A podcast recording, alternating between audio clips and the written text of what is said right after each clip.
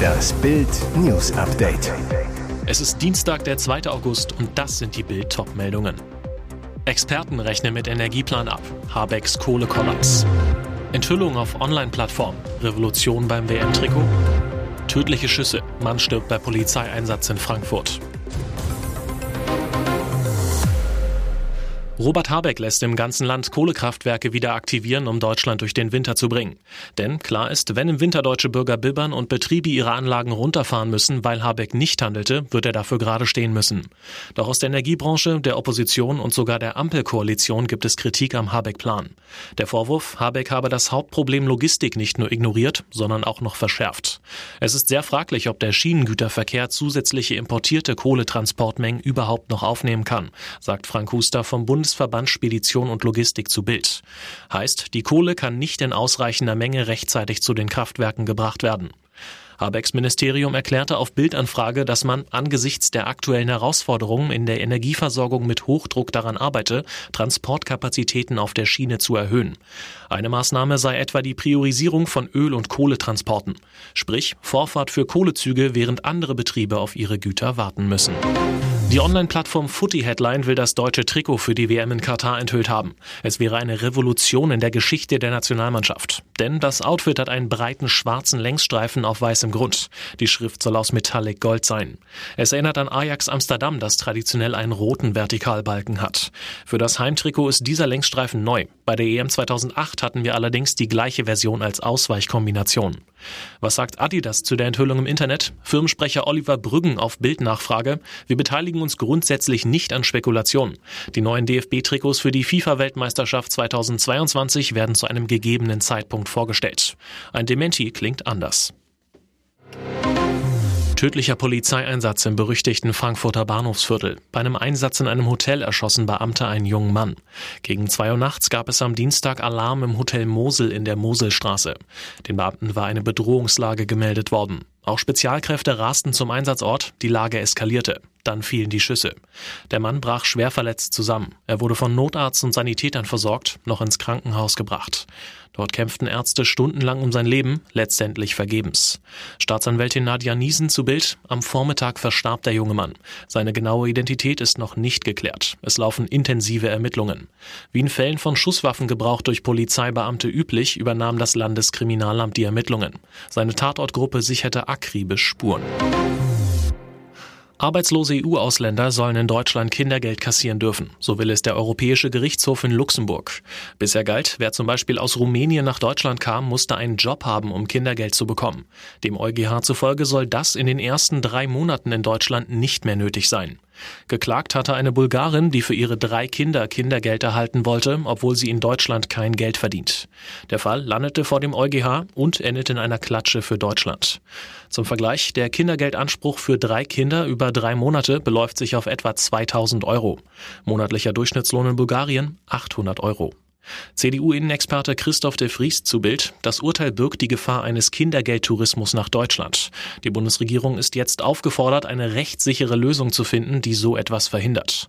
Das Bundesfinanzministerium verspricht in Bild, es sei ein dringendes Anliegen zu verhindern, dass Sozialhilfe zu Unrecht in Anspruch genommen wird. Lichterloh haben ein LKW und eine Tankstelle Dienstagnacht im Landkreis Zwickau gebrannt. Das Feuer in Merane richtete enormen Schaden an. Offenbar bezahlte der Fahrer gerade, als der Laster auf dem Gelände der Shell-Tankstelle an der äußeren Krimitschauer Straße Feuer fing. Gegen 2.30 Uhr wurde der Notruf abgesetzt. Schnell griff das Feuer auf eine Zapfsäule und auch das Dach der Tankstelle über. Die Feuerwehr rückte mit mehr als 50 Kameraden an, um Schlimmeres zu verhindern. Warum der Brand ausbrach und welche Schadenshöhe entstanden ist, ist derzeit noch unklar. Die Polizei ermittelt, auch Brandgutachter sind vor Ort. Wegen des Löscheinsatzes war die äußere Krimitschauer Straße am Kreisverkehr Hohe Straße voll gesperrt. Verletzt wurde niemand. Und jetzt weitere wichtige Meldungen des Tages vom Bild Newsdesk. Im Russen TV eskaliert die Kreml-Hetze gegen Deutschland. Top-Propagandist Wladimir Solowjow brüllte in seiner Sendung, Deutschland ist das ultimative Böse. Er habe einen großen Hass auf Scholz und alle politischen Nazis, sagte er. Zunächst ließ Solowjow aber den in Deutschland lebenden Kreml-Propagandisten Alexander Sosnowski zu Wort kommen, der die vermeintliche militärische Schwäche der NATO-Staaten analysierte. Die Bundeswehr, ja, sie hat ja fast nichts mehr, antwortete Sosnowski. Immer wieder hetzt Solovjow gegen Deutschland, behauptete etwa in seiner Sendung, Deutschland will Krieg führen und fragte, wie steht es um die Luftabwehrsysteme in Berlin? Dann gab es kein Halten mehr.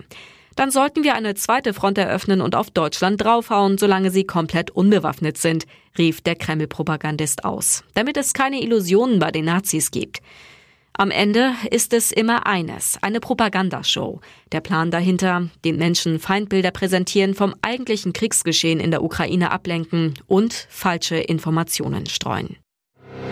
Angriff auf offener Bühne und mit deutlichen Worten. Außenministerin Annalena Baerbock hat bei der Atomwaffenkonferenz der UN Russland, China und Nordkorea attackiert. Zum Auftakt der fast vierwöchigen Konferenz zur Überprüfung des Atomwaffensperrvertrags war Baerbock am Montag nach New York gereist. Obwohl sich Baerbock auch am Montag für konkrete Abrüstungsschritte stark machte, sagte sie auch klar, der brutale Angriffskrieg Russlands macht deutlich, dass Nuklearwaffen leider eine bittere Realität sind. Der Einsatz für nukleare Nichtverbreitung und nukleare Abschreckung seien in diesen Zeiten kein Widerspruch. Gemeint Putins Krieg in der Ukraine und die atomaren Drohgebärden Russlands. So warf Baerbock Russland vor, durch den Krieg gegen die Ukraine mit allen internationalen Regeln und auch mit allen Abrüstungsverträgen gebrochen zu haben. Und nicht nur Russland ist eine Bedrohung für die nukleare Sicherheit. In Richtung China sagte Baerbock, das Land baue seine Atomwaffenarsenale konsequent aus. Wenn wir heute die Flagge der nuklearen Abrüstung einholen würden, wäre der Atomwaffensperrvertrag und alles, wofür er steht, tot, so die Außenministerin in New York. Seit 2021 fährt Mick Schumacher in der Königsklasse. Sein Vertrag läuft Ende 2022 aus. Ob er beim US-Team bleibt, ist nicht sicher. Zwar gab es erste Gespräche, doch das Verhältnis zwischen beiden Parteien ist schwierig.